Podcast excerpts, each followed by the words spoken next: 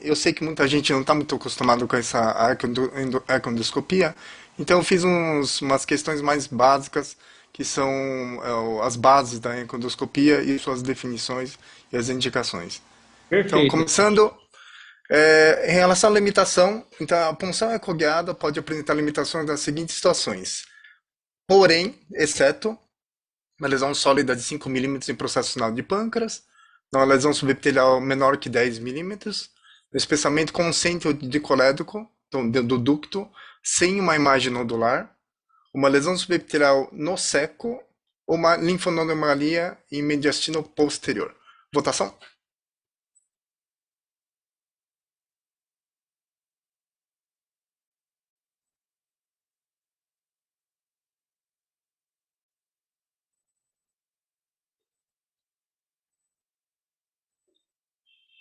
Alô?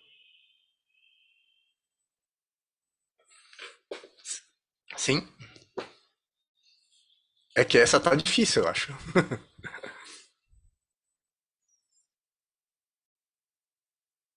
Eu sei que é mais difícil porque é endoscopia nem todo mundo tá acostumado. Ah, até que ficou meio dividido, né? Dividido, né? Mas é, na ecodoscopia a gente sempre se preocupa principalmente na localização. Então, processo de pâncreas, olha só como algumas vezes a agulha ela pode não alcançar a lesão que você quer é, fazer a punção. Então, uma das limitações é essa. Outras são lesões subepiteliais menores que 10 milímetros, muito pequeno para ser puncionado, então é uma outra limitação. Outra é quando você tem um duto e o duto ele tem só um espessamento na parede, diferente de quando você tem um nódulo, então, no nódulo você consegue realmente fazer a punção, mas no duto, quando você tem espessamento, é difícil você coletar só algumas células do espessamento da sua parede. E a, a qualquer lesão no seco, como a nossa endoscópio é setorial, que é o indicado, é difícil você chegar no seco de forma segura. Portanto, no seco a gente não consegue fazer a função ecoguiada. Justamente a resposta certa seria aquela do mediastino posterior, onde situa o esôfago, local onde é acessível então a a ecoendoscopia. Segunda pergunta. Então, a ecoendoscopia pode ajudar a diferenciar, exceto? Então pode ajudar no câncer de pâncreas versus pancreatite crônica, justamente fazendo a punção. Pode ajudar em diferenciar câncer de úlcera gástrica inflamatória péptica através da sua visão do estadiamento TNM.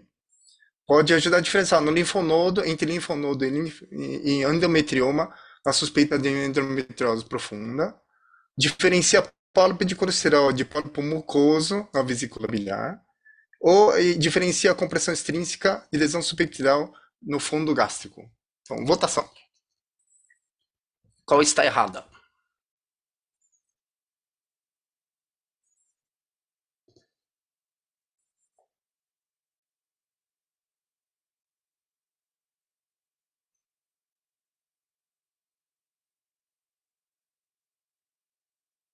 Ah, sim, olha, é difícil também, né?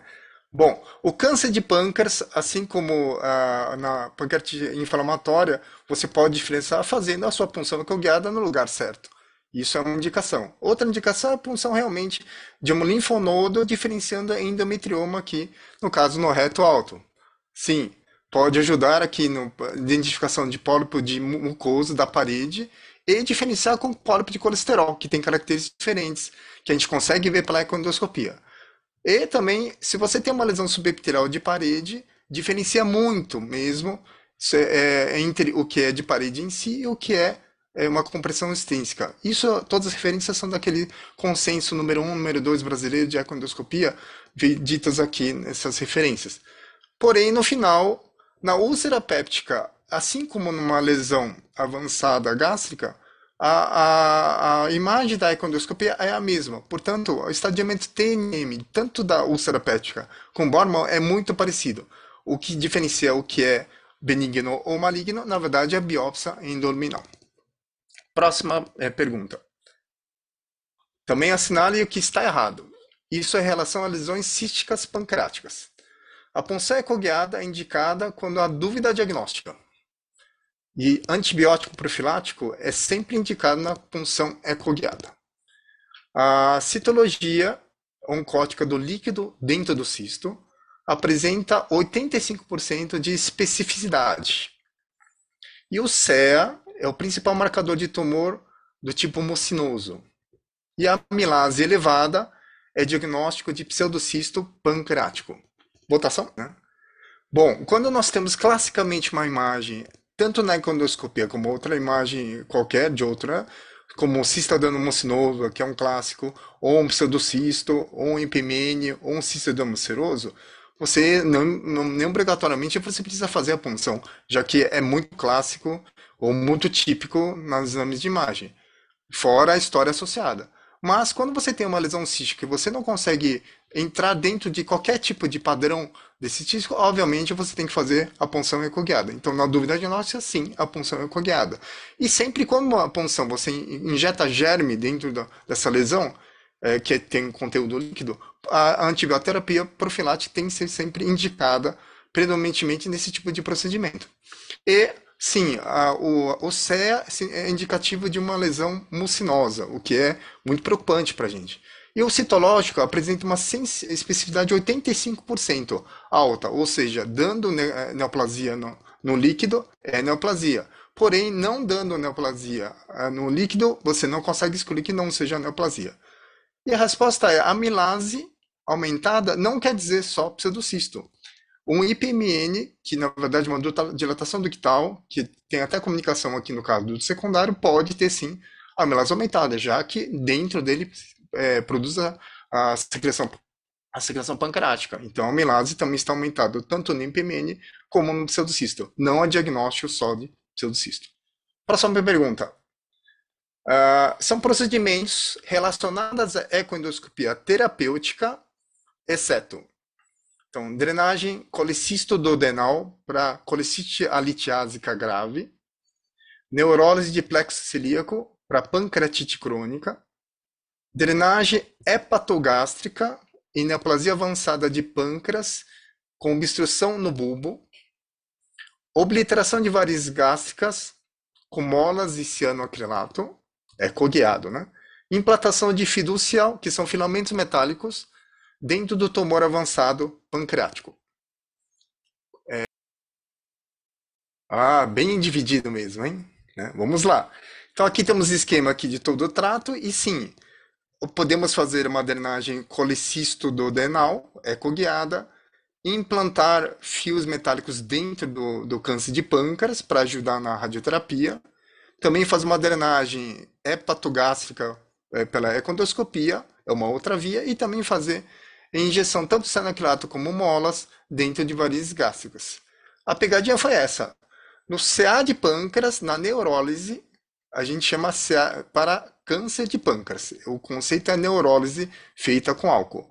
Na pancreatite crônica não é neurólise, chama bloqueio do plexo celíaco através da injeção de corticoide.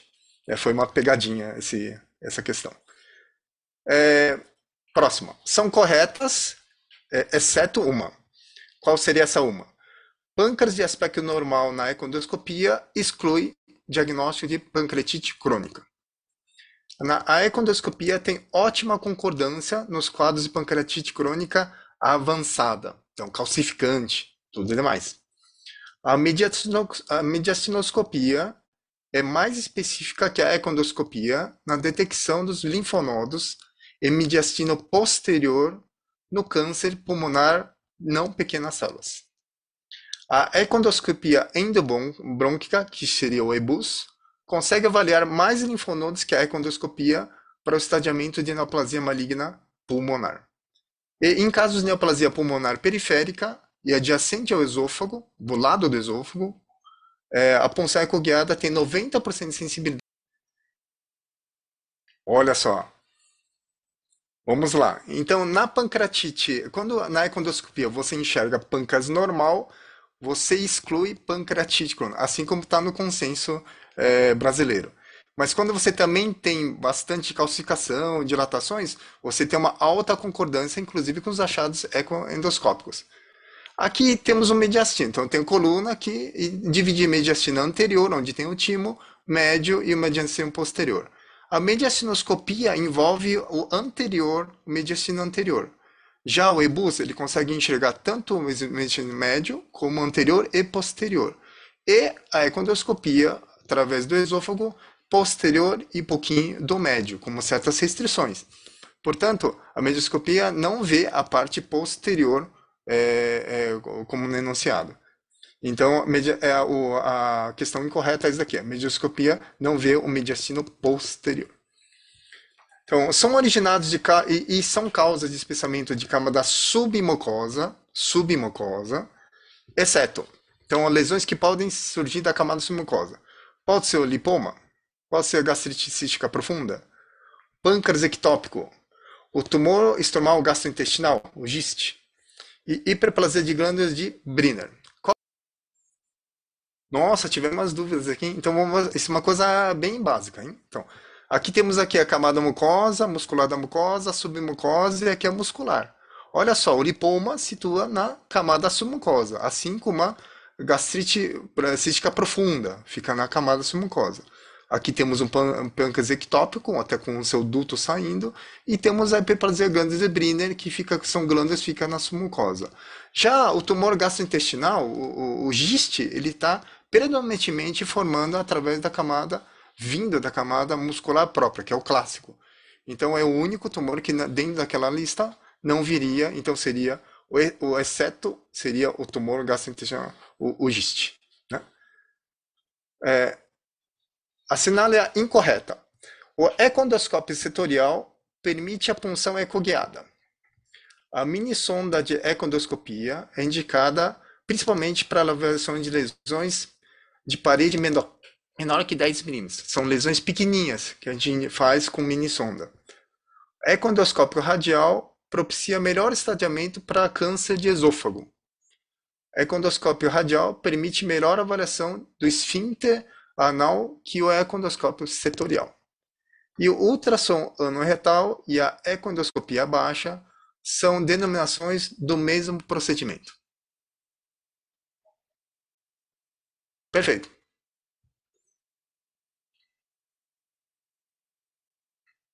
Ah, oh, muito bom, muito bom. Dessa vez o pessoal foi bem, né?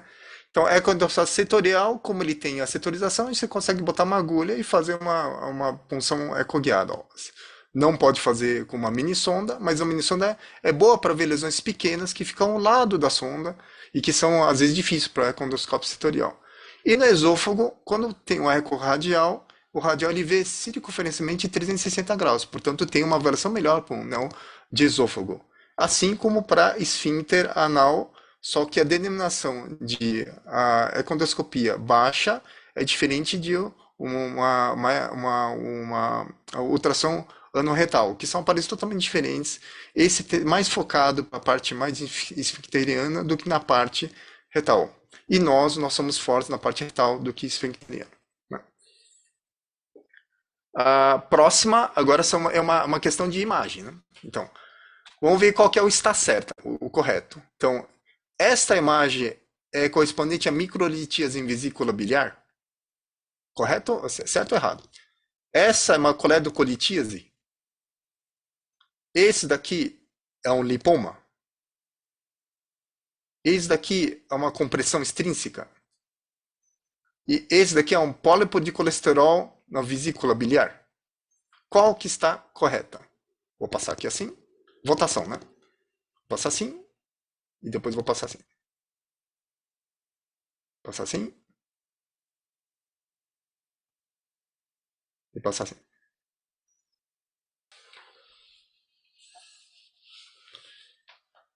Ah, olha só, né? Bom, então, é, é, a cada ilustração vamos checar qual que seria. Esse daqui é um espessamento da quarta camada, a camada muscular própria, então esse é um giste. Isso daqui é a vesícula biliar com vários microcálculos dentro da vesícula. E aqui é a, aqui é a camada muscular e a camada submucosa, uma coisa mais esbranquiçada, né? hiperecóica, que é o famoso lipoma. E aqui é uma coisa cística que está envolvida na parede. Então, isso aqui é um cisto de duplicação. E o pólipo aqui, que está dentro da vesícula biliar, ele é um pólipo mucoso, na verdade é mucosa. Se fosse um pólipo colesterol, a gente veria mais brancão, hiperecóico. Né? É, próxima é sobre imunoquímica na punção. Então, o neuroendócrino, quais são os marcadores imunoquímicos correspondentes? quais são, tem a correlação correta. Então, neuroendócrino é o CD34 e o S100, o schwannoma é o S100 mais AML, o GIST é CD117 e o P53, o tumor de células granulares é S100 mais a enolase neural específica, e o leiomioma é a sinoptofisina e sequite. É, votação.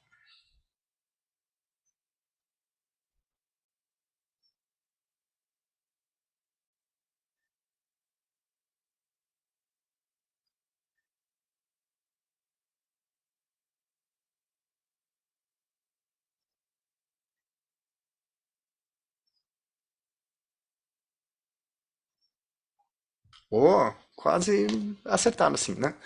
Então, para endócrino é o cromoglobina A mais sinaptopesina positivos. O schwannoma é o S100, que é da barrinha de Schwann. O GIST é o CD17, que é o CKIT, né? o CD34, inclusive é o DOG1. Né? Tumor de células granulares é o C100 e a enolase neural específica, que é a resposta certa da questão. E o leumioma é a axina de músculo liso. Né?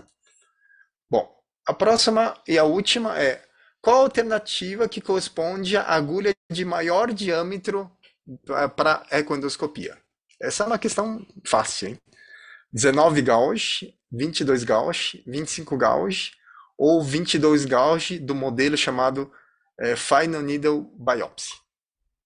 É, votação. Ah, muito bom, muito bom. Uma grande parte. Então, as agulhas de 19 gauge são as maiores agulhas mais grossas do que as de 25 gauge. Isso aqui nem o scalp, né? Quanto maior o número, mais fino é o diâmetro, né? E a FNB são outros modelos de agulhas, não a agulha convencional, que tem um design diferente na ponta, na qual tem uma, uma tentativa maior ou uma chance maior de pegar tecido, não só aspirar basicamente células né, que na verdade também tem o mesmo tamanho das outras. Cada uma das FNB também pode ter 19, 22 ou 25 gauge. É, muito obrigado, Dib. Eu acho que a minha contribuição dessa vez é, foi isso. Espero que ter. Doutor Jimmy, pela, pelo convite para apresentar é, aqui no teste seus conhecimentos. Dizer que é uma grande honra estar aqui. E vamos tentar aí passar rápido, para igual o Jimmy falou, para ver se a gente consegue fazer pelo menos umas seis questões. Então, o tema que me foi dado foram as lesões precoces e, e neoplasias malignas de esôfago e estômago. Então, é, a gente começando então da parte de diagnóstico e de estudo da lesão, questão número um, os corantes são amplamente usados em endoscopia para realçar e melhor definir a superfície e os limites das lesões. O índico carmim, utilizado na figura abaixo, é considerado qual tipo de corante? Letra A, corante de contraste. Letra B, corante biológico. Letra C, corante reativo. Letra D, corante permanente. E letra E, corante digital. Vamos lá para a votação.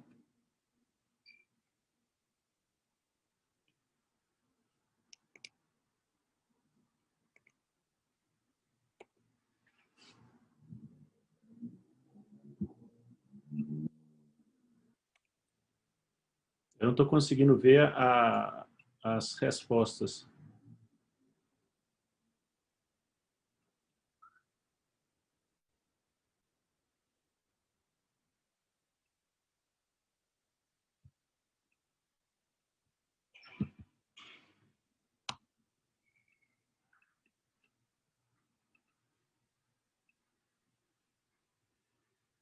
Hum. Bom, então, não está passando aqui a porcentagem, mas 81% é, votou na letra A, que realmente é a resposta correta. Então, é, os corantes eles são divididos basicamente em quatro grupos. Os corantes que a gente usa mais no nosso dia a dia, assim, são basicamente quatro corantes, se é que o índico carmim, o azul de metileno, o lugol e o e o ácido acético, se a gente pode considerar o ácido acético um corante, né? Mas, de qualquer forma, são esses os, que a gente, os quatro que a gente mais usa. Então, os corantes de contraste são aqueles que realçam o relevo da mucosa ou a topografia da lesão estudada. Aí se inclui o índigo carmim, que era o da questão, e o azul de Evans. Os corantes vitais ou biológicos são aqueles que são absorvidos por determinados componentes da estrutura celular da mucosa. Aí o Lugol, que é absorvido pelo o glicogênio das células escamosas do esôfago, principalmente. O azul de metileno, pelas é, pela, pela, pelo, pelas células é, caliciformes no, nas, na metaplasia intestinal, o cristal violeta, o azul de toroidina. Os corantes reativos são aqueles que produzem uma reação química no epitélio específico. Aí o vermelho congo e o fenol, eles aí são muito pouco utilizados no nosso dia a dia. E o corante permanente, que é aquele que a gente usa para fazer tatuagem, que é basicamente a tinta nanquim. Então, para a questão número 2, é, uma vez que a gente fez o diagnóstico, aí vamos estudar a lesão com corante, aí a gente vê que a gente usou o Lugol, que a gente tinha falado anteriormente, na questão anterior. É um corante que ele cora a, a parte, a, a célula normal do esôfago escamosa, como ela é rica em glicogênio, ela fica marrom, e a lesão, a área displásica que não tem, que é pobre em glicogênio, ela fica branca. Então você fez o diagnóstico de acordo com a classificação de Paris para as lesões superficiais, qual a classificação da lesão abaixo? Letra A, 01. Letra B, 02A. Letra C, 02B. Letras, é, letra D, 02C. Ou letra E, 03. Vamos votar?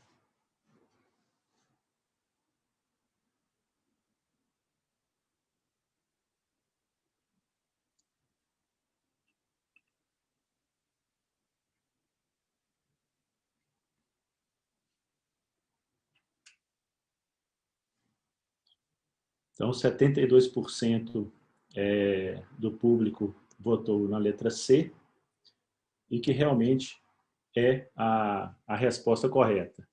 Então, é, de acordo com a classificação de Paris, eu até sugiro que é, vocês leiam esse, arquivo, esse, esse artigo do Endóscopo 2005. É um artigo pequeno, mas que explica muito bem é, essa classificação. Então, a gente pode dividir as lesões em protusas, que são 0, 1, Aí ele pode ser subdividido em 01P para pediculado ou 01S para céssio. Para as lesões planas, as plano elevadas 02A, a, a, completamente plana, que é aquela da, da questão, a 02B, a deprimida, que é a 02C, e aí tem as escavadas ou ulceradas, que é a 03.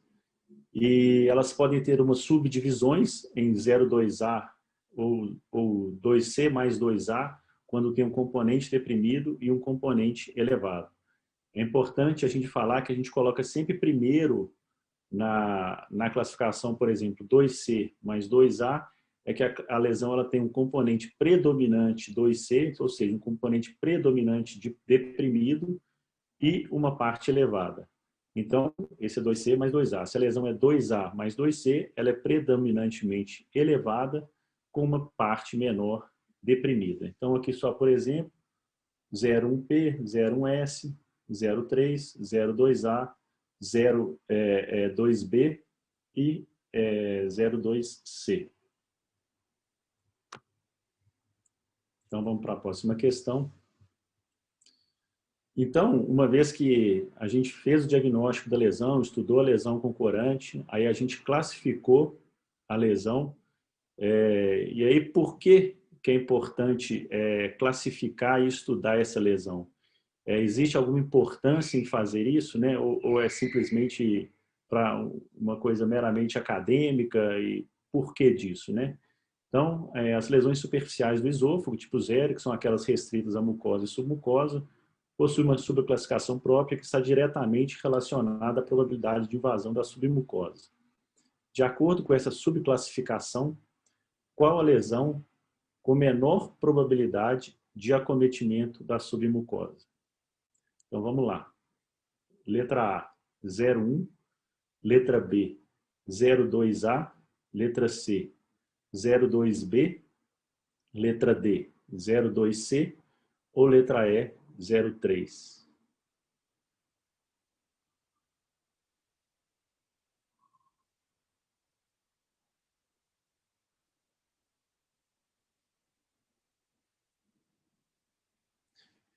Então, é, 69% votou na letra A.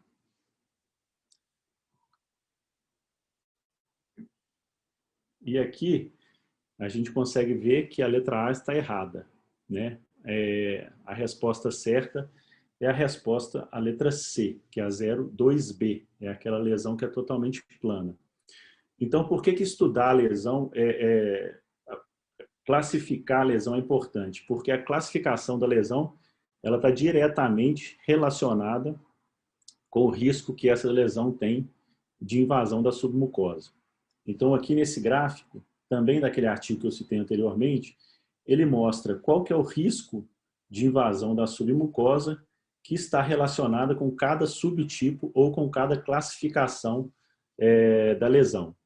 Então, o que a gente percebe é que, na verdade, a letra A, que é o 01, no esôfago, é aquela que tem a maior chance de invasão da submucosa, que é 79%.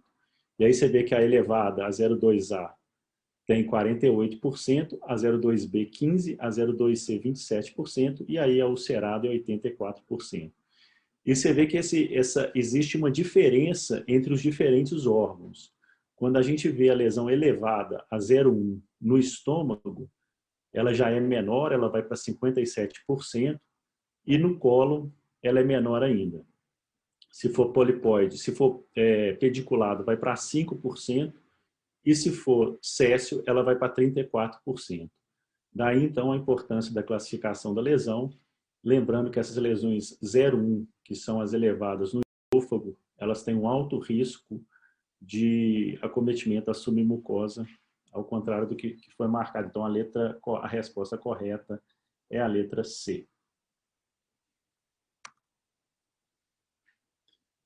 Então, a gente falou muito é, nas questões anteriores sobre as lesões precoces, e aí agora a gente vai entrar nas lesões é, mais avançadas, né? Então, a questão 4, a avaliação e descrição macroscópica das lesões do esôfago é de fundamental importância na, na, na, na programação do tratamento do paciente. A classificação feita pela Associação Japonesa de, de Câncer Gástrico para descrições das lesões do estômago também foi extrapolada para o colo e para o esôfago. Então, é, é, a classificação de Borman que foi feita para o estômago, ela é usada tanto no esôfago quanto no colo também. E aí a gente vai entrar nessa classificação. De acordo com a classificação macroscópica, qual que é o tipo dessa lesão? Zero, letra A, 1, letra B, 2, letra C, 3, letra D 4 ou letra E 5. Então é um Borman 1, um Borman 2, um Borman 3, um Borman 4 ou um Borman 5.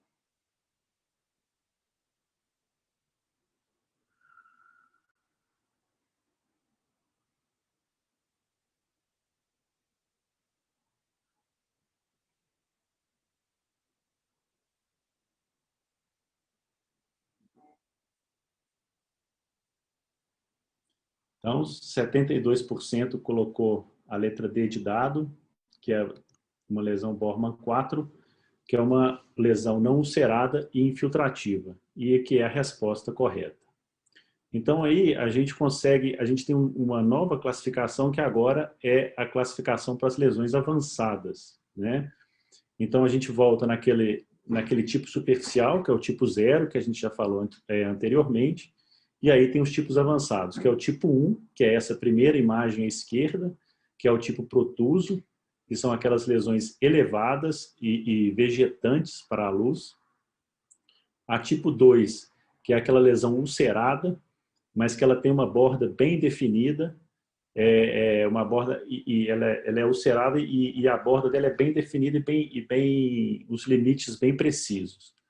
A tipo 3 é aquela lesão úlcero-infiltrativa, ou seja, ela tem um componente ulcerado, mas nas bordas delas a gente percebe que ela estende para a lateral e o limite dela não é muito bem definido.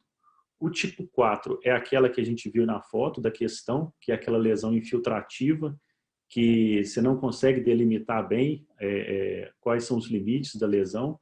Ela, você só vê que ela tem um aspecto infiltrativo, mas ela não está ulcerada e o tipo, o tipo 5, que é não classificado em nenhuma das anteriores. Né?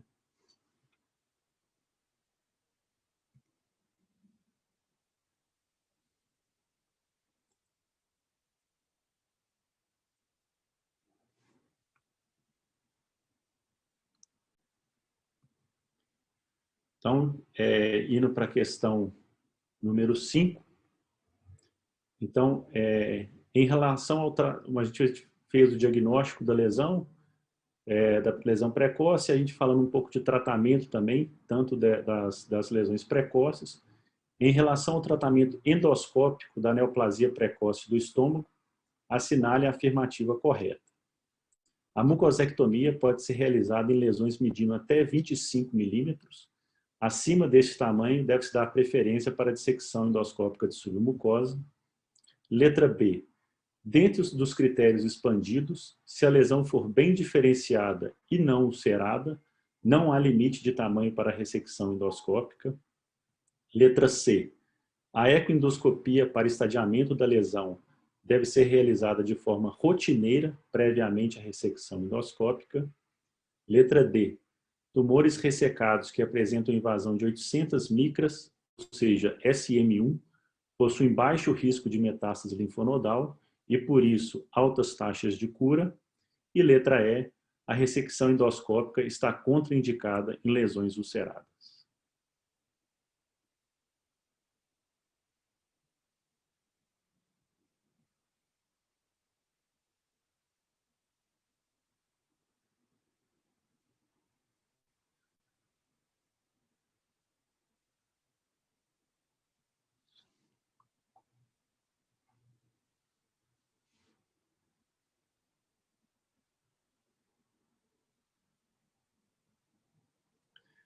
Então, é, essa questão ficou meio pau a pau, estava bem dividido entre todos, é, entre todas as os itens, mas 33%, a maioria, você vê que é uma, uma maioria não tão dominante assim, votou na letra B, que é dentro dos critérios expandidos, é, não existe limite. Então vamos lá, vamos tentar é, discutir um pouco essa questão aí, para a gente tirar essas dúvidas.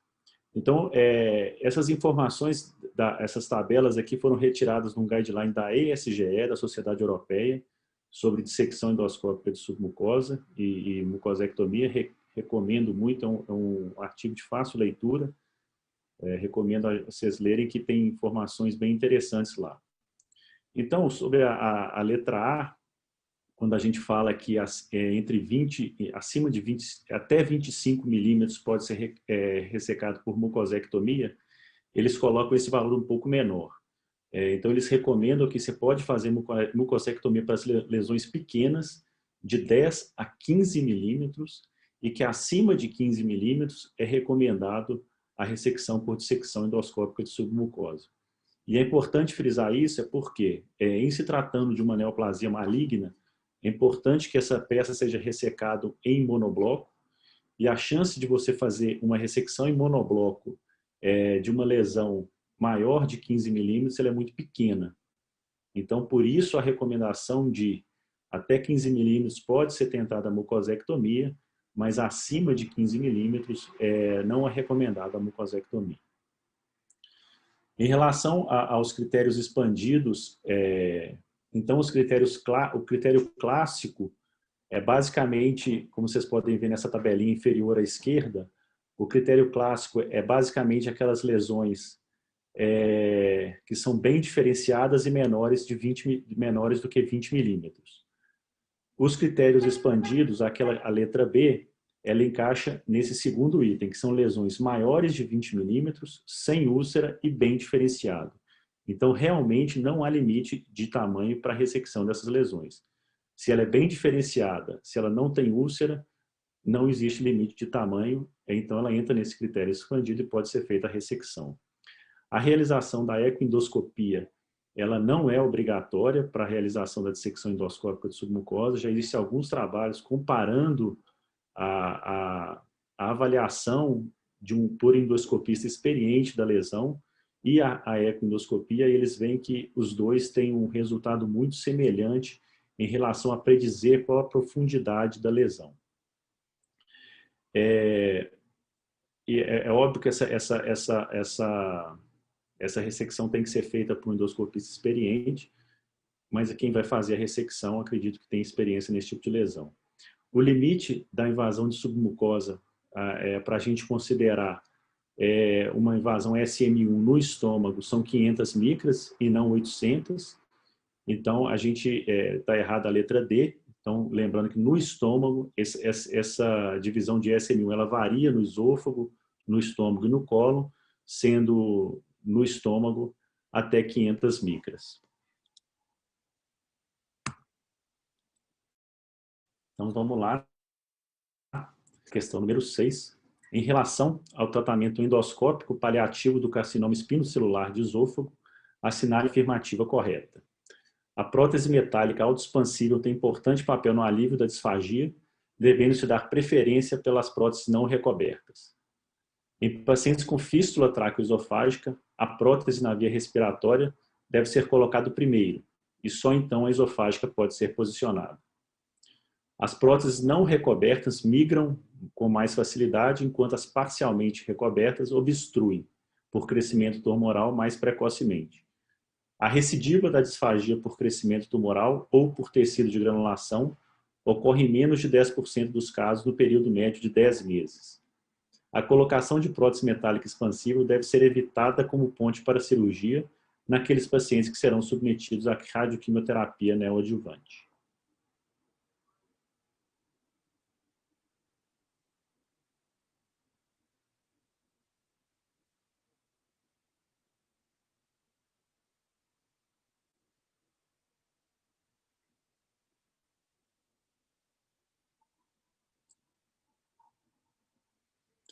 Então, aqui de novo ficou é, bem dividido entre as respostas e 45% colocou a letra E, que é a resposta correta.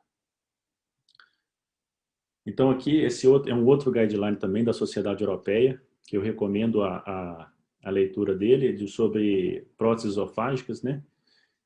Bom, é, então eles recomendam a utilização das próteses parcialmente recobertas ou totalmente recobertas, por elas apresentarem um maior tempo é, de patência do que quando comparado à prótese não recoberta. E aí essas, essas próteses elas têm um diferente, diferentes complicações. A, é, a prótese parcialmente ou totalmente recoberta, ela tem uma tendência a migrar mais, ao passo que a prótese não recoberta, ela tem uma, uma, uma taxa de obstrução mais precoce do que comparado quando a parcialmente ou a totalmente é, descoberta. É, quando você vai é, tentar obstruir é, uma fístula traqueoesofágica, você pode colocar uma prótese esofágica sem necessariamente colocar uma prótese respiratória antes. Muitas vezes só a colocação da prótese é, metálica esofágica é suficiente para obstruir aquele orifício e o paciente pode até voltar a comer por boca. Existem alguns casos que realmente você não consegue obstruir a, a, a fístula com a prótese esofágica e aí nesses casos pode ser necessária a passagem é, de uma prótese respiratória, mas isso é uma conduta de exceção, isso não é a regra. A regra é que na maioria das vezes você passa a prótese esofágica para tentar é, bloquear essa fístula. Tá? É, e realmente a letra E é a resposta correta. A sociedade não recomenda o uso da prótese é, naqueles pacientes que vão para a radioquimioterapia neoadjuvante. Eles acham que esses pacientes que vão ser submetidos à radioterapia, é, eles apresentam altas taxas de complicação é, quando a prótese está no lugar, principalmente migração da prótese, então, eles acham que, que não vale a pena é, passar essa prótese como ponte. E, finalmente, em relação à obstrução, é, 30% dessas próteses, ela é uma prótese que ela tende a obstruir com certa facilidade. Então, 30% dessas próteses, ela obstrui em seis meses. Então, é uma obstrução, é, um, um índice de obstrução bem maior do que estava lá é, na letra D. É, essas são todas as, as questões, é, a gente conseguiu aí passar nessas seis questões, falando desde o diagnóstico até as neoplasias precoces, neoplasias avançadas. Espero que vocês tenham aproveitado. É... Aqui, a primeira questão. Vamos ver. Tem um tempinho, né? Faz um delay. Ah, bom, para esquentar. Definição de LST, de Lateral Spreading Tumor, ou lesão de crescimento lateral. A. Lesões com crescimento vertical superior a 10 milímetros.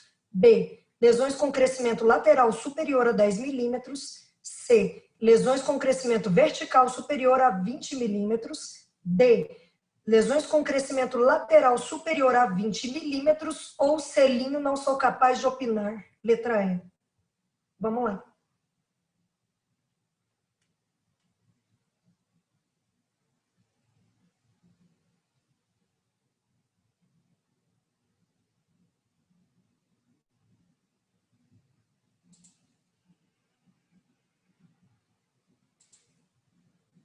Já temos resposta?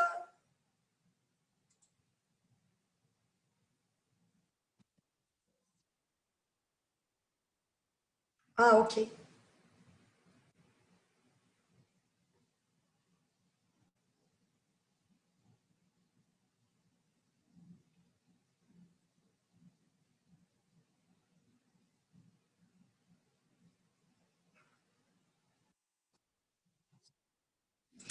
É, gente, é, a equipe técnica pediu para vocês votarem novamente, então vamos votar novamente. Ó, temos sim.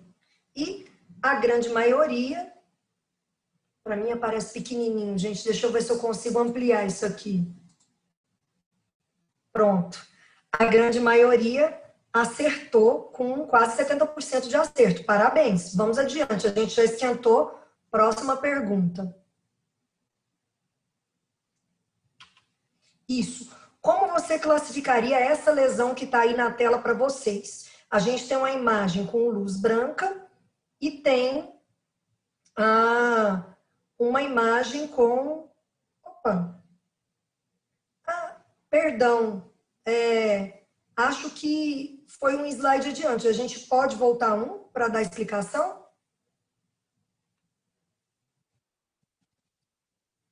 Só retornar Sim, tá. Vamos lá.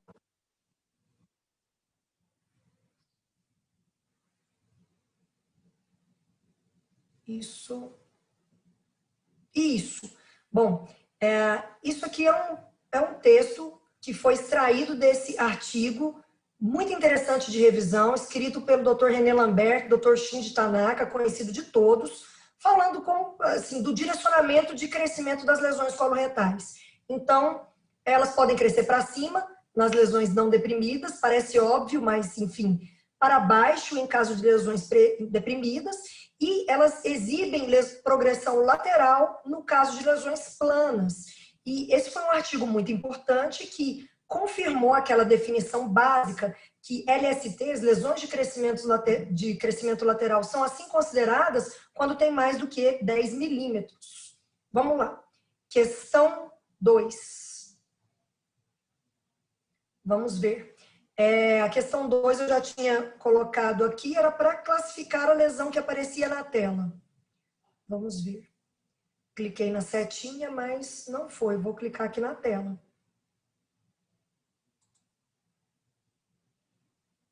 É.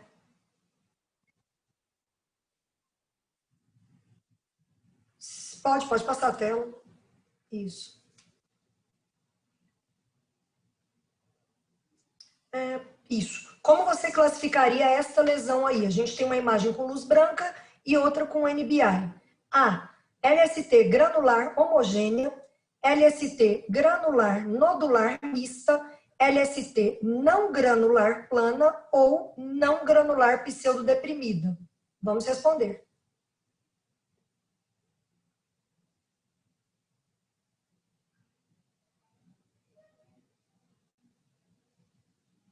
Ó, oh, a turma tá fiada, viu? 99% de acerto é para comemorar. Parabéns. Realmente é uma LST granular nodular mista. Dá para ver bem assim, de forma bem evidente, as nodulações que são formadas e o padrão granular. Vamos adiante. Bom, isso é só uma imagem, a gente vai voltar a ver essa imagem mostrando a subclassificação das lesões de crescimento lateral em granulares, não granulares e os subtipos, né? Plano pseudodeprimido para as não granulares e o homogêneo nodular misto, que foi a nossa lesão. Próxima. E qual dessas lesões, levando em consideração essa classificação que vocês aplicaram na questão 2, tem menor risco de metástase linfática? A, B, C ou D?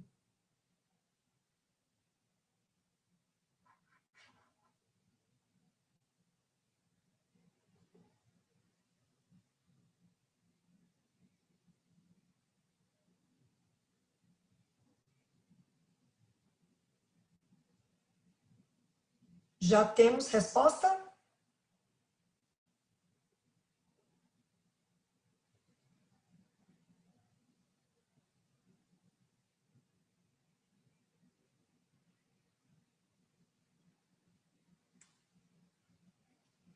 Olha só, essa questão deu, assim, gerou uma polêmica, né? Quase meio a meio entre uma lesão granular homogênea, que é a letra A, e uma lesão não granular plana, que é a letra C.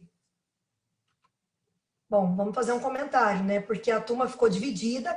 A resposta correta para essa lesão é letra A. A, lesão que tem menor risco de metástase linfática é a granular homogênea. E vamos lá, a gente tem uma imagem aqui que ajuda a entender. Enfim, resgatando aquela mesma imagem que a gente ah, mostrou da classificação. Aqui a gente tem os subtipos e a gente pode ver o risco de ah, infiltração submucosa e de metástase linfática de acordo com a classificação. De todas, a que tem a menor chance é a granular homogênea. Realmente, em segundo lugar, com 5%, a gente tem a não granular plana, seguida da granular nodular mista e, vamos dizer, a lesão de maior gravidade das LSTs, geralmente a, a não granular pseudodeprimida. E qual dessas opções seria considerada mais adequada para essa lesão? A gente vai brincar com essas imagens aí. A. Mucosectomia. B. ISD. C. Polipectomia convencional. Ou D. Tratamento cirúrgico.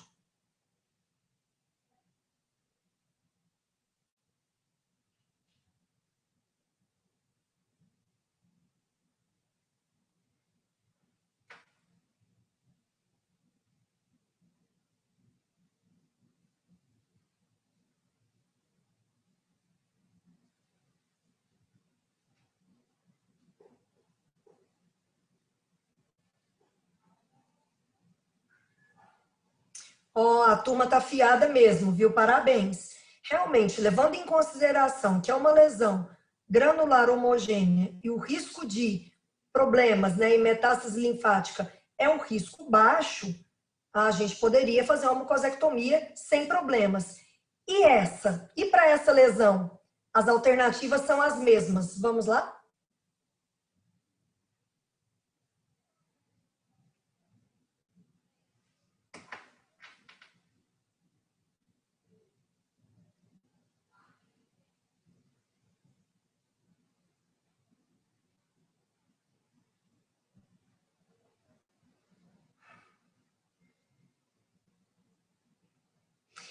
Olha só, essa, assim, a resposta de 80% dos participantes foi ISD.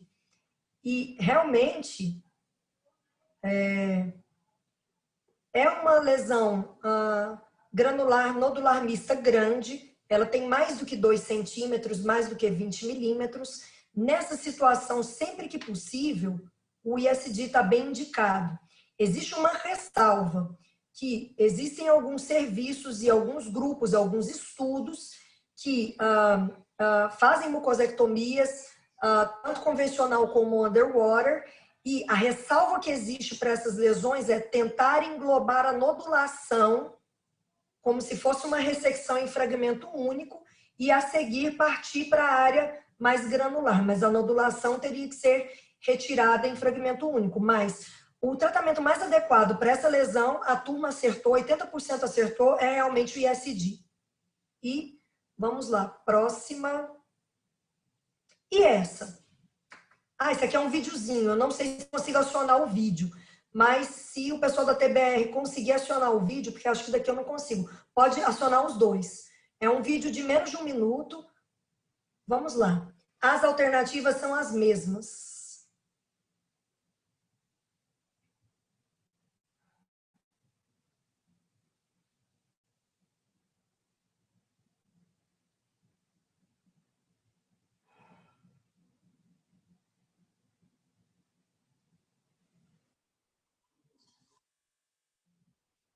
Tá.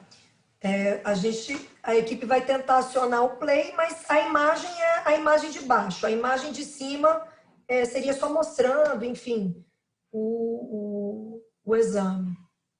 Vamos ver se, se vai dar certo. Mas com a imagem inferior, também dá para responder. Se o vídeo não rodar, a gente vai adiante. Vamos discutir as questões. Quem já quiser responder, olha só. A turma ficou mais ou menos, não tão dividida, né? 35% dos participantes indicariam ISD e 63% indicariam tratamento cirúrgico para essa lesão. Essa é uma lesão extensa, né? Uma lesão bem volumosa, com talvez ah, 7, 8 centímetros aí de extensão lateral. É, tem uma pegadinha que eu preciso confessar aqui para vocês, que eu coloquei como resposta correta o ISD, que no vídeo daria para ver que essa lesão ela quase que toca a linha pectínea, então é uma lesão junto ao canal anal. Tratamento cirúrgico é complicado pela localização, então ah, é, bom, é uma LST granular nodular mista, a gente consegue ver aí as grandes nodulações e bem grandona, né, foi optado por ISD. O, o, que o vídeo ia ajudar a gente a esclarecer é a real localização dela, bem junto do canal anal, e nessa situação o tratamento cirúrgico ele é mais complicado porque é praticamente impossível de fazer anastomose ali. Mas essa foi só vamos dizer, uma ressalva dessa questão. É, essa turma está bem afiada, os respondedores estão acertando tudo. Vamos partir para a próxima. Deixa eu ver se. Isso. Enfim, é, retorna aquela mesma imagem. Esse é o comentário das questões 4 a 6. Então, as, começando aqui das granulares, né, aqui embaixo. As granulares homogêneas, pelo risco baixo de metástase linfática, de, é, de lesão avançada, elas podem ser tratadas com muita segurança com mucosectomia, mesmo em piscinio. Ah, no caso das granulares nodulares mistas, esse risco não é tão baixo, é em torno de 10%. Então, existe uma substratificação onde a mucosectomia consegue tratar de forma curativa, ressecar em fragmento único, lesões menores do que 2 centímetros, e o ISD fica reservado para as lesões maiores, com a ressalva de avaliar o pitch pattern, que tem lesões que têm um pitch agressivo, que, enfim, onde o tratamento cirúrgico é o mais adequado. Para as não granulares, as não granulares planas, ah, vale a mesma ah, regrinha dos 20 milímetros, né? Mucosectomia para as menores de 20 milímetros e ISD para as maiores.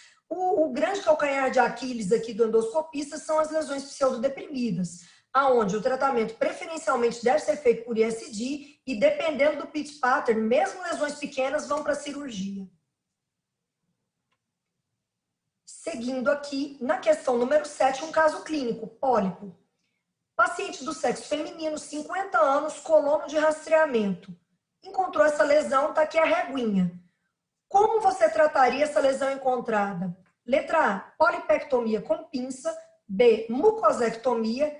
C. Polipectomia com alça frio ou D. Polipectomia com alça térmica.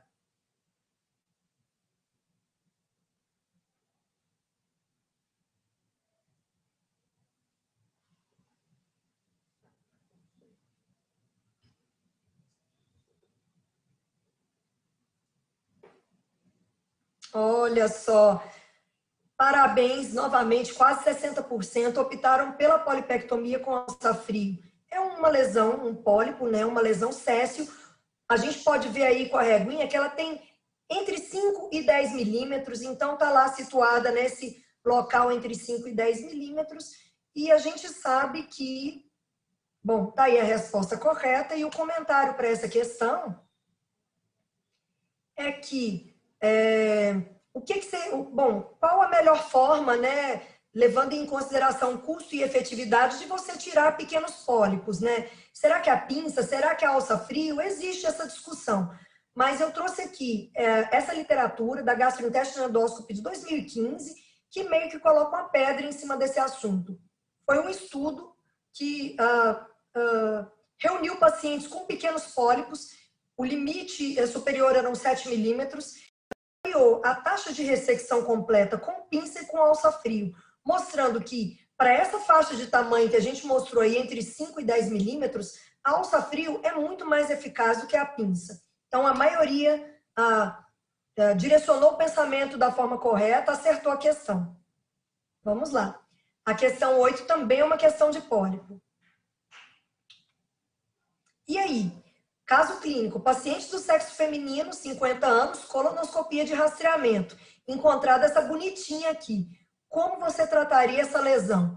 Polipectomia com alça a frio, alça térmica, mucosectomia underwater ou trataria esse pedículo com clip ou endoloop? Vamos lá. Questão para checar o status vital de vocês, hein? Para ver quem está vivo e quem não está durante a apresentação.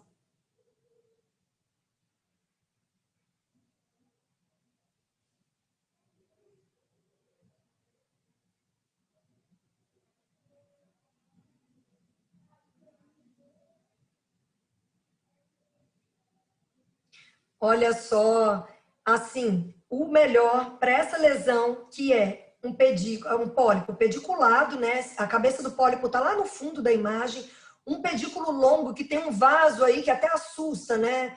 Um vasão. Então, o melhor para essas uh, lesões com pedículo longo e um vasão é você tratar esse pedículo, fazer uma hemostasia ou com clipe ou endoloop. E agora vamos a mais perguntas em cima disso aí. E aí, você clipa antes ou depois de passar a alça? A, antes. B, depois. C, tanto faz. D, não faço a menor ideia. E é o nosso selinho aí, não sou capaz de opinar. Vamos lá, valendo.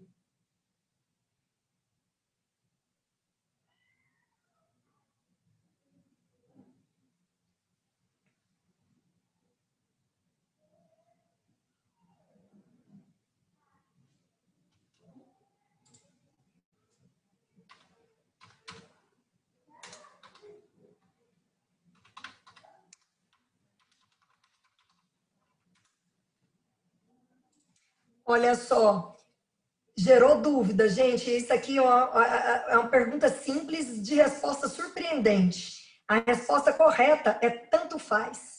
Tanto faz você clipar antes ou depois de passar a alça, desde que você mantenha uma distância segura da passagem da corrente elétrica. A literatura não traz isso aqui de forma muito pacificada. Se o melhor é clipar antes ou depois. Isso aí vai da, da experiência do serviço e com a ressalva de manter a segurança, de você passar a alça térmica a uma distância segura do clipe, para você não transmitir corrente elétrica no clipe. Vamos lá. Eu estou com o tempo apertado aqui, vamos ver se a gente consegue fazer essa aqui. Caso clínico, mesmíssima coisa, colonoscopia de rastreio. É encontrada essa lesão e é feita a lesão no cólon direito e você faz uma mucosectomia. É uma lesão grandinha. Em relação ao risco de sangramento pós-procedimento, como você age? Bom, após retirar a lesão, você trata o leito de ressecção com clipes, letra A. Letra B, após o procedimento, você faz uma cauterização rigorosa do leito de ressecção. Letra C, você faz uma mucosectomia underwater, ele não se preocupa com abordar o leito de ressecção, não tem problema. Ou D, não é necessário tratar esse leito de ressecção porque o risco de sangramento é muito baixo. Valendo.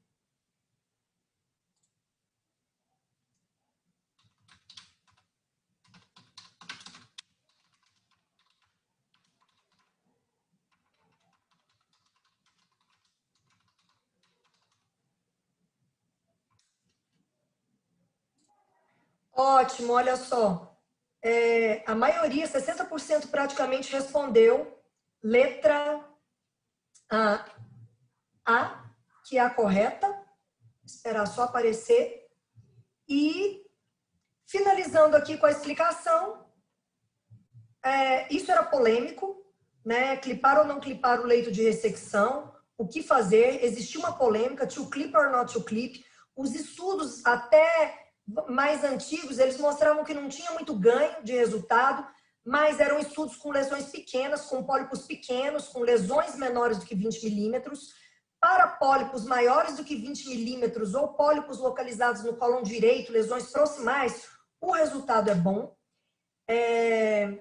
Meu último slide, o próximo. Saiu uma meta-análise na gastrointestinal endoscopy esse ano, agora recente, salvo engano, foi em abril ou maio, com, reuniu oito estudos investigando se clipe previne ou não sangramento.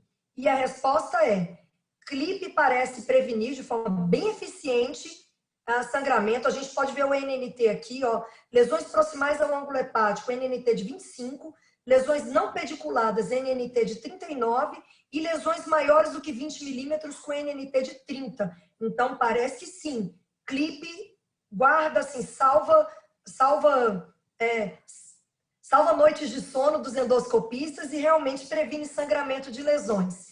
É, muito obrigada. E, e, esse aí vale a pena, assim, é só uma ressalva para a gente prestar atenção nos leitos de ressecção, porque o leito de ressecção diz para gente, ah, ah, dá dicas sobre o risco de sangramento. Quando o leito está limpinho, sem coto vascular, sem hematoma, sem queimadura, sem muscular exposta, a chance de sangramento é menor. Eu queria agradecer mais uma vez a comissão organizadora e dizer que é uma alegria estar aqui com vocês hoje. Muito obrigada e boa noite. Vamos à apresentação. Uh, cabe a mim falar então de mucosectomias e SD, indicações e complicações. Deixa eu passar o slide aqui.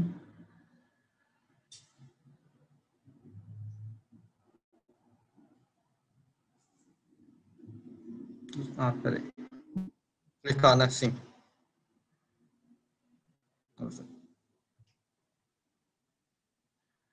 Primeira questão. Paciente do sexo masculino, 60 anos, com lesão extensa em reto. Como vocês estão vendo na foto. Em qual parede se localiza a lesão? Alternativa A, póstero-lateral direito. Alternativa B, anterolateral direito.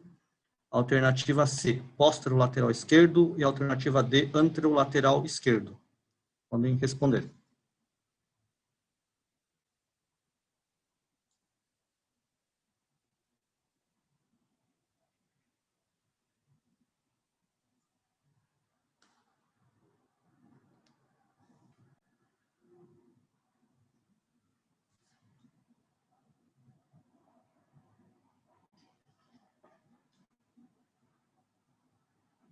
Vamos lá?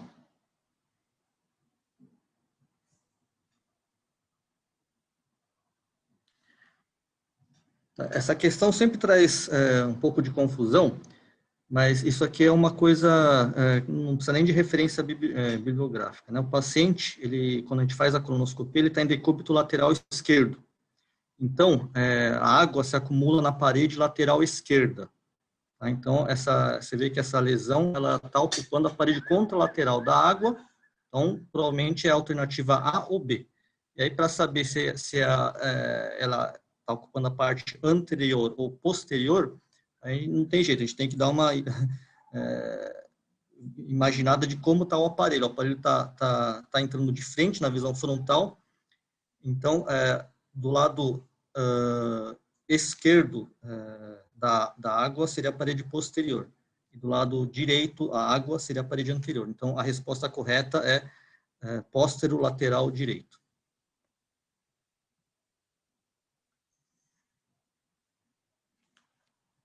Seguindo em frente. Para essa lesão, qual a melhor conduta? Alternativa A, ISD. Alternativa B, é, mucosectomia convencional, IEMAR. Alternativa C, neoadjuvância e cirurgia. Alternativa D, avaliação endoscópica por cromoscopia e magnificação. Podem votar.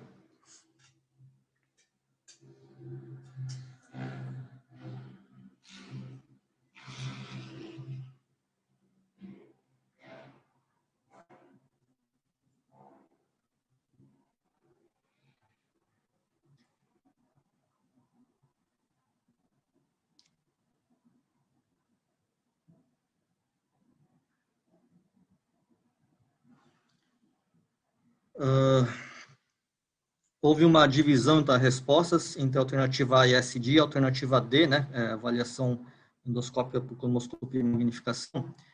Então, aqui, é, isso aqui é uma recomendação do guideline é, da Sociedade Japonesa de Endoscopia para mucosectomia SD. É, antes de indicar o tratamento, a gente precisa saber se ela, é, qual, se ela tem indicação de qual tratamento. Então, pelo tamanho, a gente vê que é, é uma lesão complexa, né? tanto é, pela sua extensão, quanto pelo risco é, de ser uma lesão invasiva. Se ela for invasiva, ela não tem indicação de tratamento endoscópico. Então, nesse caso, para definir qual seria a melhor modalidade de tratamento, precisa se fazer um estudo dessa lesão. E pela sociedade japonesa, é, a melhor avaliação seria é por cromoscopia e magnificação.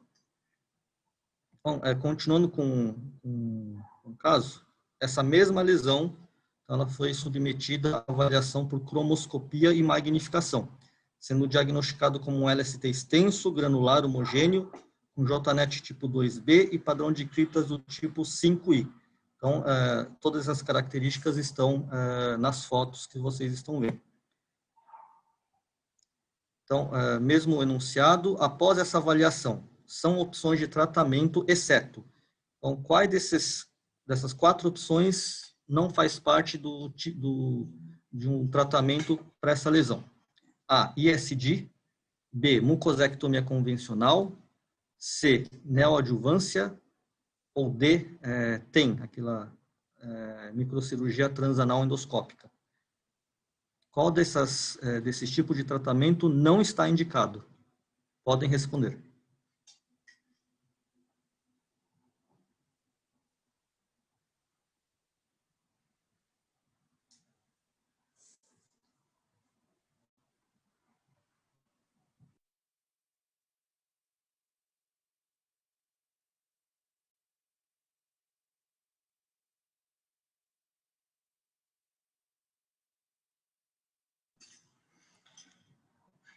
Então, vamos lá. É, a maioria achou que era mucosectomia convencional. Então, assim, talvez essa questão seja um pouco polêmica, porque apesar de ser um LST bastante extenso, é, ela, alguns classificariam como ela como uma granular homogênea. Então, não estaria errado você fazer uma mucosectomia convencional, mesmo que seja é, fatiada. A alternativa A, ISD, alternativa B, mucosectomia convencional, alternativa D, são todos é, modalidades de tratamento local, de ressecção local, enquanto a alternativa C é, é uma modalidade de tratamento uh, um pouco mais sistêmico, né? Então, segundo uh, guideline, é, esse aqui não é guideline, seria um, um, um trabalho japonês. Vou passar aqui a,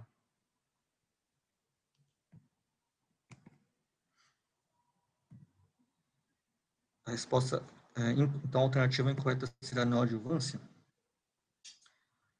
até o padrão de criptas do tipo 5i, que era uh, o que tinha essa lesão, uh, ela está indicada a ressecção endoscópica, segundo esse consenso japonês uh, de Kyoto. Então, tratamento endoscópico é um tipo de ressecção local. Então, todas aquelas alternativas eram tratamentos endoscópicos, exceto a neoadjuvância.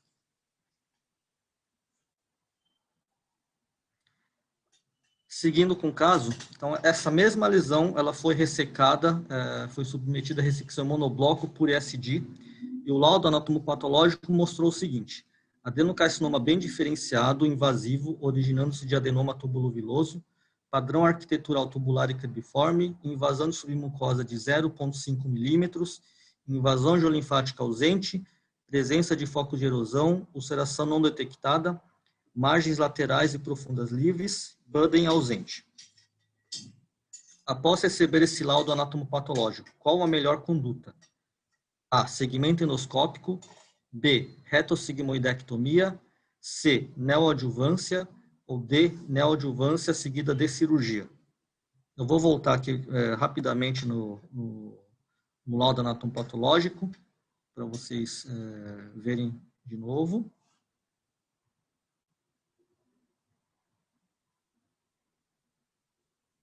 Então, novamente as opções agora. Podem votar.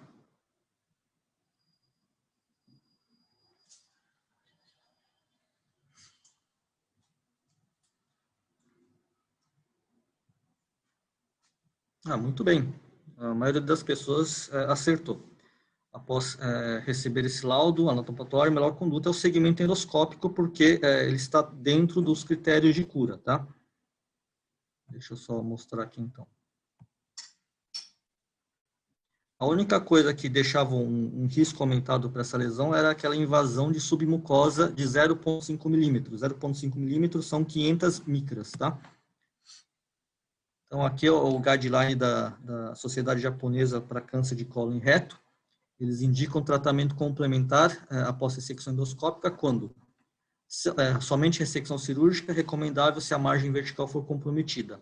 Ressecção cirúrgica com linfadenectomia havendo invasão submucosa maior que mil micras ou um milímetro, invasão geolinfática presente, se a lesão for pouco diferenciada ou tiver é, carcinoma em anéis de ou carcinoma mucinoso, e Budens é, graus 2 ou 3 no local de invasão mais profundo. Isso aqui, é, então, é, é um, acho que talvez seja uma das partes mais importantes da apresentação, isso aqui é critério de cura. Não pode confundir com indicação de tratamento, que acho que muita gente acaba acaba confundindo. Enquanto que a, a questão anterior, né, que falava do padrão de criptas, tudo, aquilo sem indicação de tratamento. Então, isso aqui é critério de cura para saber se foi é, a ressecção foi resolutiva ou não. Qual a recomendação para segmento deste caso? Alternativa A, não necessita de colonoscopia de segmento. Alternativa B, colonoscopia de segmento em seis meses. Alternativa C, colonoscopia de segmento em um ano. Alternativa D, colonoscopia de segmento em ano associada à tomografia e marcadores tumorais para vigilância de metástase linfonodal à distância. Só lembrando, era uma lesão com invasão superficial de submucosa, uma lesão T1. Podem votar.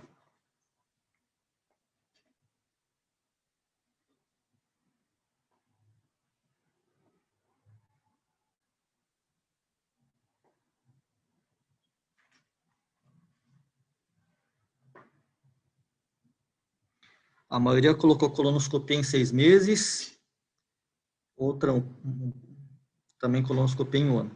Então, essa lesão é uma lesão com invasão de submucosa. Então, ela é uma lesão T1. Apesar de estar dentro dos critérios de, de cura, uh, existe um, um, risco mínimo de metástase linfonodal. Então, se recomenda fazer, além da colonoscopia, uh, avaliação com uh, marcadores tumorais e com, com, com tomografia. Então, a alternativa correta é a alternativa D. Colonoscopia em um ano, tá? que esse é, o, é, o, é, o, é, a recomendação dos é, guidelines japoneses, com, é, associado à tomografia e marcadores tumorais. Próxima questão tem a ver com essa, essa figura. É, prestem atenção nela. São quatro fotos, um procedimento. Passar para a questão. São alternativas corretas sobre o procedimento certo. Então, qual que é a incorreta? O procedimento chama-se mucosectomia convencional. Alternativa B, é recomendável injeção submucosa inicial na face oral da lesão. Alternativa C, é recomendada ablação com plasma de argônio nas bordas do leito para reduzir o risco de recidiva. Alternativa D, a injeção submucosa deve ser considerada nas, nas ressecções de lesões césseis de 10 a 19 milímetros para evitar lesão térmica profunda. Qual a alternativa incorreta? Podem votar.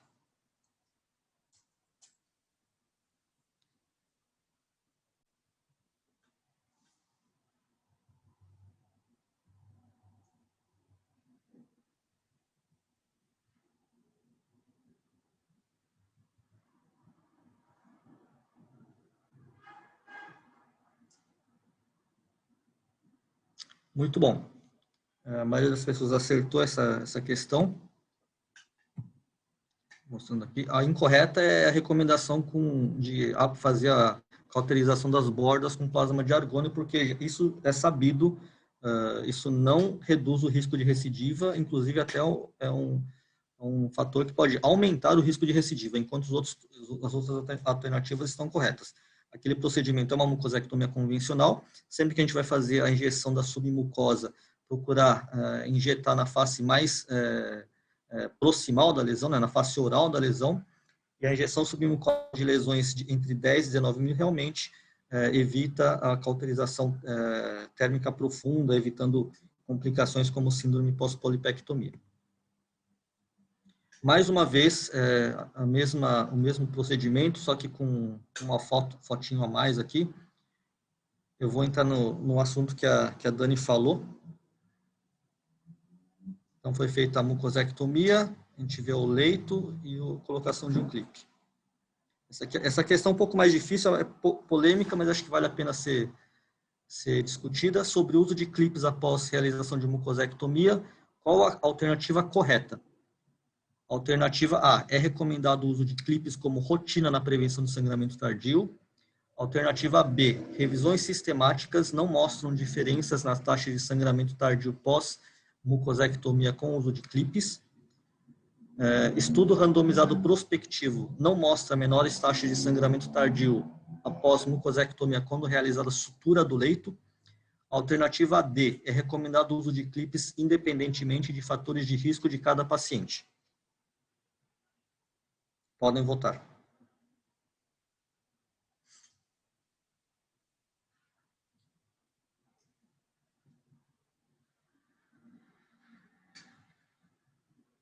Qual é a alternativa correta?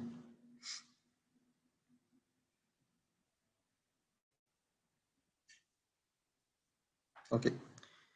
Então, essa questão é polêmica é o seguinte, é, essa questão eu fiz baseado em guidelines, tá? É, em recomendações de sociedade europeia, principalmente, de mucosectomia. Então, se a gente vê, a alternativa A e a D, elas falam a mesma coisa. Eles estão recomendando o uso de clipes como rotina, sendo que os guidelines, as recomendações, não, não falam disso. Uh, a resposta C, a, a alternativa C, ela está incorreta porque quando a gente faz a sutura do leito, tem um estudo prospectivo randomizado que mostra que ela é, realmente diminui o, o sangramento. Enquanto que a resposta correta é a alternativa B. Revisões sistemáticas não mostram diferenças nas taxas de sangramento tardio pós-mucosectomia com uso de clipes. Apesar da, da, da Dani ter mostrado aquele outro estudo, aquele estudo ainda parece ser isolado. A maioria das revisões sistemáticas uh, mostram que não há diferença nas taxas de sangramento. Questão 8. Sobre as imagens A, B e C, qual a alternativa correta? Alternativa, é, alternativa A. Imagem A mostra leito de ressecção pós-mucosectomia sem fatores de risco de complicações. Alternativa B. Imagem B mostra leito de ressecção de SD sem fatores de risco para complicações. Alternativa C. Imagem C mostra pólipo céssio ressecado com fator de risco importante para complicações. Alternativa D, todas estão corretas. Qual dessas é a alternativa correta? Podem votar.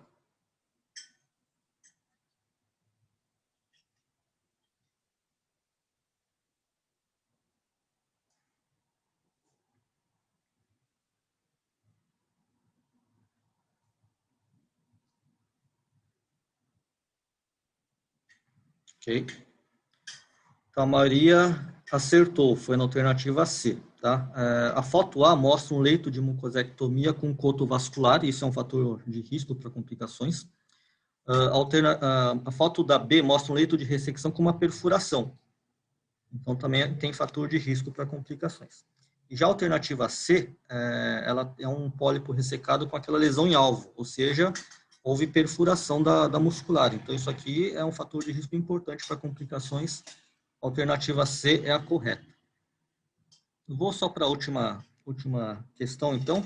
Meu tempo está acabando. Sobre as imagens, podemos afirmar. A. Ressecção underwater apresenta melhores resultados que a mucosectomia convencional. B. Não é contraindicação de ressecção endoscópica.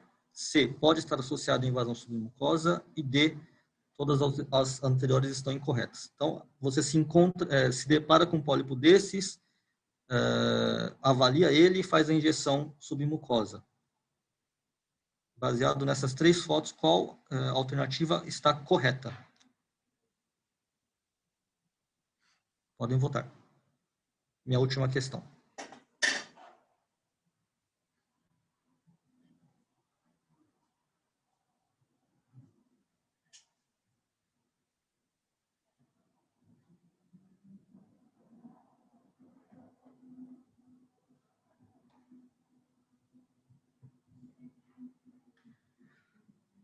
Hum, a maioria foi da letra C, pode estar associada em invasão submucosa. E outra maioria foi na D.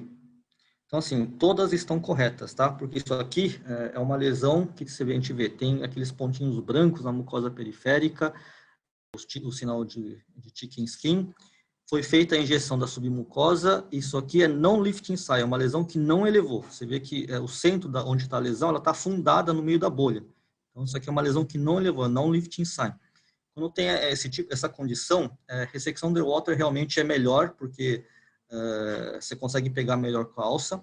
Ela não é contraindicação de ressecção endoscópica, apesar de ter um risco de invasão submucosa, porque isso aqui pode ser somente fibrose. E também ela pode estar associada à invasão submucosa. Então, tanto a alternativa A, B e C estão corretas. Então, todas estão corretas, tá? Uh, eu vou encerrar minha apresentação por aqui, porque a, a, a, questão 10 não era nada também tão, tão acadêmica, era uma coisa mais polêmica. Então, queria agradecer a minha participação aos organizadores. E desejo... Quem vai falar agora é a doutora Carolina Sade. Doutora Carolina é endoscopista de Ponta Grossa, Paraná e ela vai falar sobre pólipo malignizado e neoplasia de colo. Seja bem-vinda, Carolina. Obrigada, Felipe. Vamos lá, gente. Vamos falar depois esse pessoal todo, uma super responsabilidade, né? Vamos lá, vamos tentar consolidar um pouquinho vários dos conhecimentos que já foram compartilhados. Então, sobre esse pólipo aqui. É, qual que é a classificação de Paris para essa lesão, gente? Podem votar.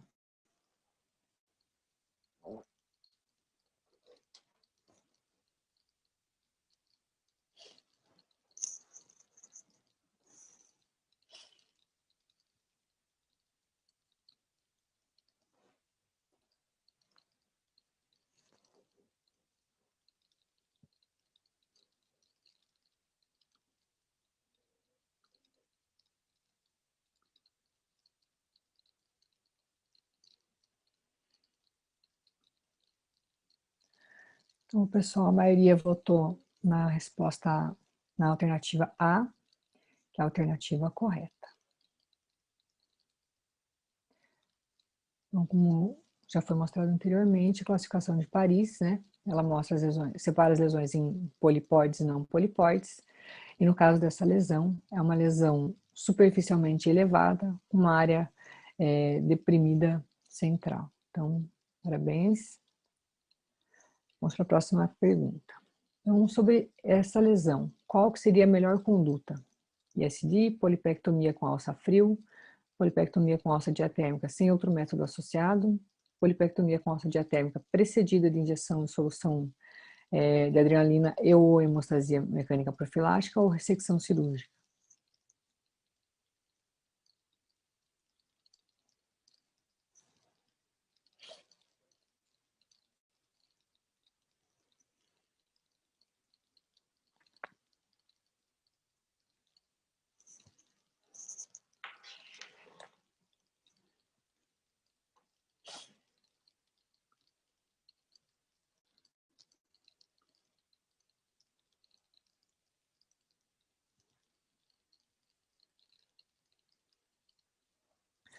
A maioria do pessoal marcou a letra D, que é a polipectomia com alça diatérmica precedida de injeção de solução de adrenalina e homostasia mecânica. Que é a resposta correta. Então, no, nesse guideline é, da EGE, ele mostra que as lesões é, polipóides, onde a cabeça do pólipo tem mais de 2 centímetros, ou o pedículo tem mais de 1 um mais de 1 um centímetro, a recomendação é você associar algum método de é, injeção de solução de adrenalina é, no pedículo antes, é, associado ou não a algum método mecânico, para que você reduza o tempo de sangramento, é, é, reduza o risco de sangramento. Então, a resposta está correta. Para esse pólipo, gente, qual seria a melhor conduta? Polipectomia com alça diatérmica, é, polipectomia com pinça frio, polipectomia com alça frio, polipectomia com hot biopsy ou mucosectomia.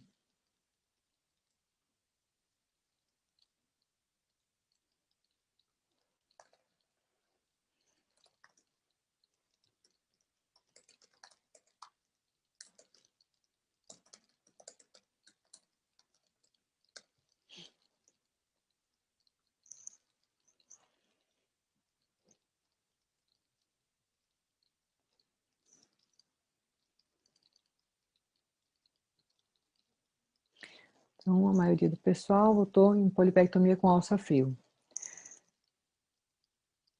Então, segundo esse mesmo guideline, ele recomenda que os pólipos pequenos, aí de, é, de 6 a 9 milímetros, eles devem ser removidos através de alça a frio. É, lembrando que, mesmo lesões muito pequenas, se você puder usar uma alça, é sempre melhor do que usar pinça a frio, que os resultados são melhores.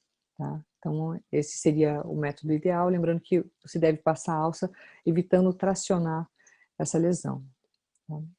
É comum, às vezes, quando a gente faz essa ressecção, ficar um, um fiozinho assim, é, que é realmente a, a, uma camadinha ali da submucosa que acaba acaba vindo junto nessa nessa ressecção a frio. Isso é normal, tá? Então, lesões pequenas devem ser removidas com alça a frio, lesões com menos de um milímetro.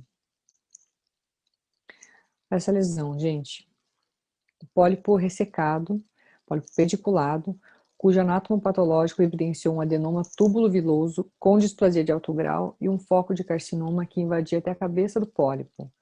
Qual que seria a classificação de Ragite para essa lesão?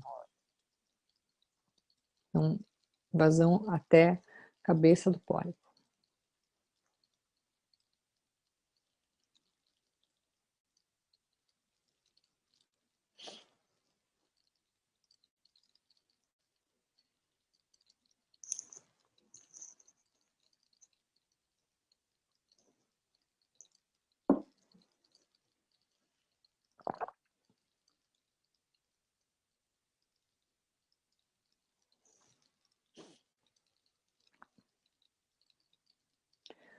Olha só. A maioria do pessoal marcou a letra B, tá? Que é a invasão é, do pólipo até o nível 1. Isso aqui é interessante a gente revisar, gente. Vamos lá. É, as lesões é, pediculadas, a gente tem uma vantagem de que a gente ganha um espaço, né? Quando você tem uma lesão plana, se essa lesão invade, digamos, a cabeça, ela já está é, invadindo a submucosa, ela já mesmo precocemente, ela já invade a submucosa. Nas lesões pediculadas, quando a gente tem uma invasão que invada até o, o colo desse pedículo, a gente ainda tem uma lesão que é superficial, tá? É uma lesão que pode ser considerada curativa com o tratamento endoscópico. Então, nesse caso, a lesão invade até o nível 1, que ele invade até a cabeça do pólipo, né? Então, é a classificação 1 de Ragite. Mas lembrando que se essa lesão invadir até nível 3, essa lesão ainda é considerada uma lesão superficial, tá? É, paciente submetido a uma mucosectomia por lesão plana, cujo anátomo patológico veio com um adenoma túbulo viloso com displasia de alto grau. Qual seria a conduta de segmento desse paciente após a, a ressecção?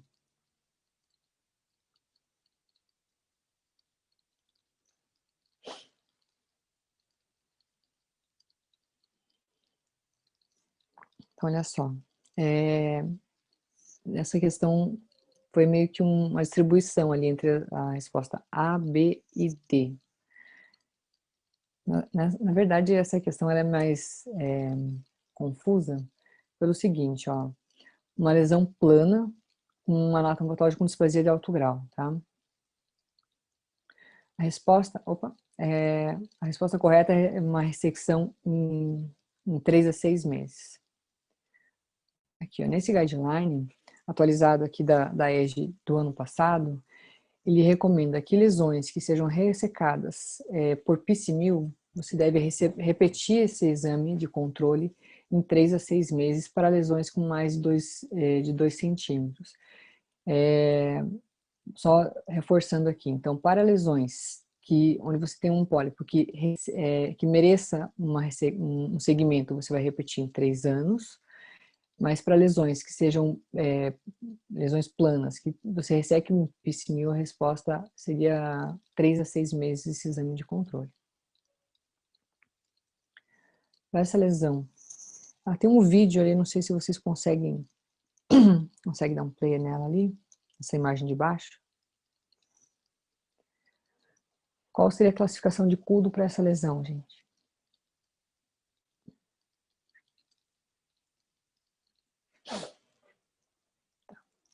Maioria acertou, tá? Marcou a resposta à alternativa E, que é uma classificação opa, 5I. Então, aqui pela classificação de Kudo, a classificação 5I são as lesões onde tem um padrão irregular, é, em, em, tamanhos variados, onde você consegue encontrar os outros tipos de padrões, né? Então você tem um arranjo desorganizado e o importante é que essas lesões estão mais associadas a uma invasão de submucosa mais profunda. Então é importante a gente fazer essa, essa propedêutica das, dos pólipos antes de a gente decidir qual vai ser a nossa conduta terapêutica. Bom, sobre os cânceres coloretais, assinale a alternativa correta. Os cânceres de intervalo se devem, na sua maioria, tum por tumores agressivos de crescimento rápido. As lesões tratadas por ressecção endoscópica podem ser consideradas curativas quando invadem até a SM1. As lesões serrilhadas acometem mais frequentemente o colo direito e costumam ser da classificação tipo 1P, da classificação de Paris. As lesões 2A da classificação de Paris, pouco diferenciadas ou indiferenciadas, podem ser tratadas endoscopicamente ou as lesões pediculadas geralmente são adenomas serrilhados e que podem ser ressecados a frio, com alça frio.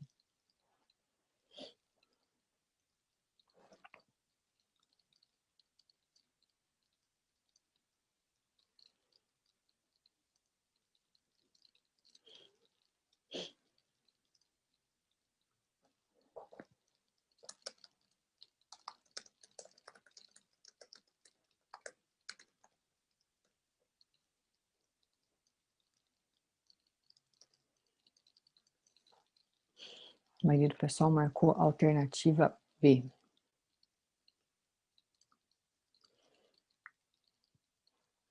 Opa. Não é a resposta correta. Então, os cânceres de intervalo, gente, na maioria eles não são por lesões agressivas, são lesões perdidas ou, ou despercebidas em exames prévios. Lembrando aqui dos, do, das lesões de colo direito, é, aquelas lesões serrilhadas que são bastante planas, geralmente tem um, um, muco, uma, uma sujeirinha aderida. Então é importante que a gente, quando vai fazer uma colonoscopia, especialmente um exame, primeiro exame né, de, de rastreamento, a gente faça esse exame com muita cautela, lavando bem a mucosa, aspirando todos os resíduos para que a gente realmente possa é, detectar todas as lesões e não passe uma lesão despercebida. As lesões tratadas por ressecção endoscópica podem ser consideradas curativas quando elas invadem até SM1, que são as lesões que invadem até mil micrômetros. As lesões serrilhadas, então, elas acometem mais o colo direito, elas costumam ser da classificação 2A. Elas classicamente são lesões planas, pouco elevadas. A lesão, as lesões 2A, então elas pouco diferenciadas ou indiferenciadas, elas devem ser tratadas com cirurgia, então lesões planas é, assim, elas costumam ser agressivas e invasoras e devem ser tratadas por cirurgia. E as lesões pediculadas, elas costumam ser adenomas e não serrilhados. E, preferencialmente, devem ser ressecados em bloco. Bom, nesse caso, qual seria a melhor conduta para essa lesão? Ressecção por é, mucosectomia piscimil, secção em bloco, ISD, cirurgia ou biópsias, para definir a histologia e a conduta.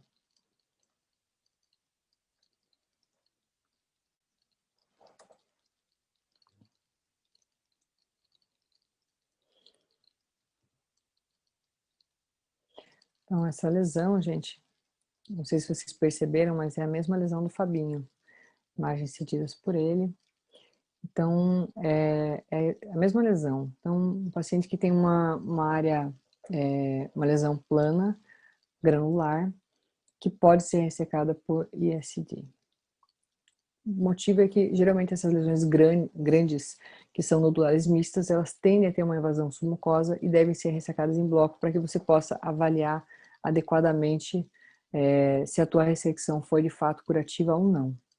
O ISD, então, ele está indicado para as lesões que têm um padrão de criptas do tipo 5, é, tumores deprimidos, LSTs não granulares ou granulares mistos extensos, que têm uma maior chance de malignidade. Então, o ISD está indicado para todas essas lesões.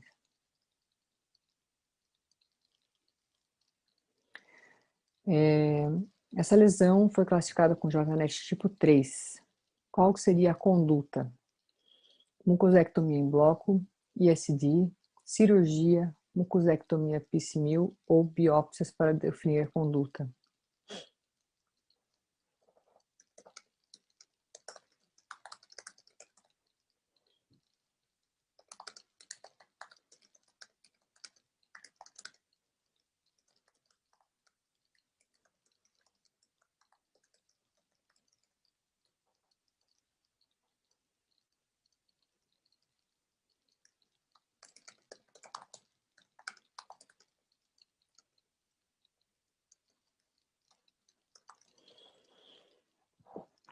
Então, olha só, é, essa, essa lesão é uma, na, desculpa, é a resposta, a maioria das pessoas marcou é, a resposta B, onde a indicação seria o ISD, e 36% marcou a C. Nesse caso, o ideal para essa lesão seria a cirurgia é, porque as lesões do tipo 3, elas são lesões que têm uma invasão submucosa profunda e, portanto, tem um, um grande risco de invasão submucosa. Gente, eu vou parar aqui, porque o nosso tempo já está estourado. E a gente não pode atrasar, né? Eu fui super chata com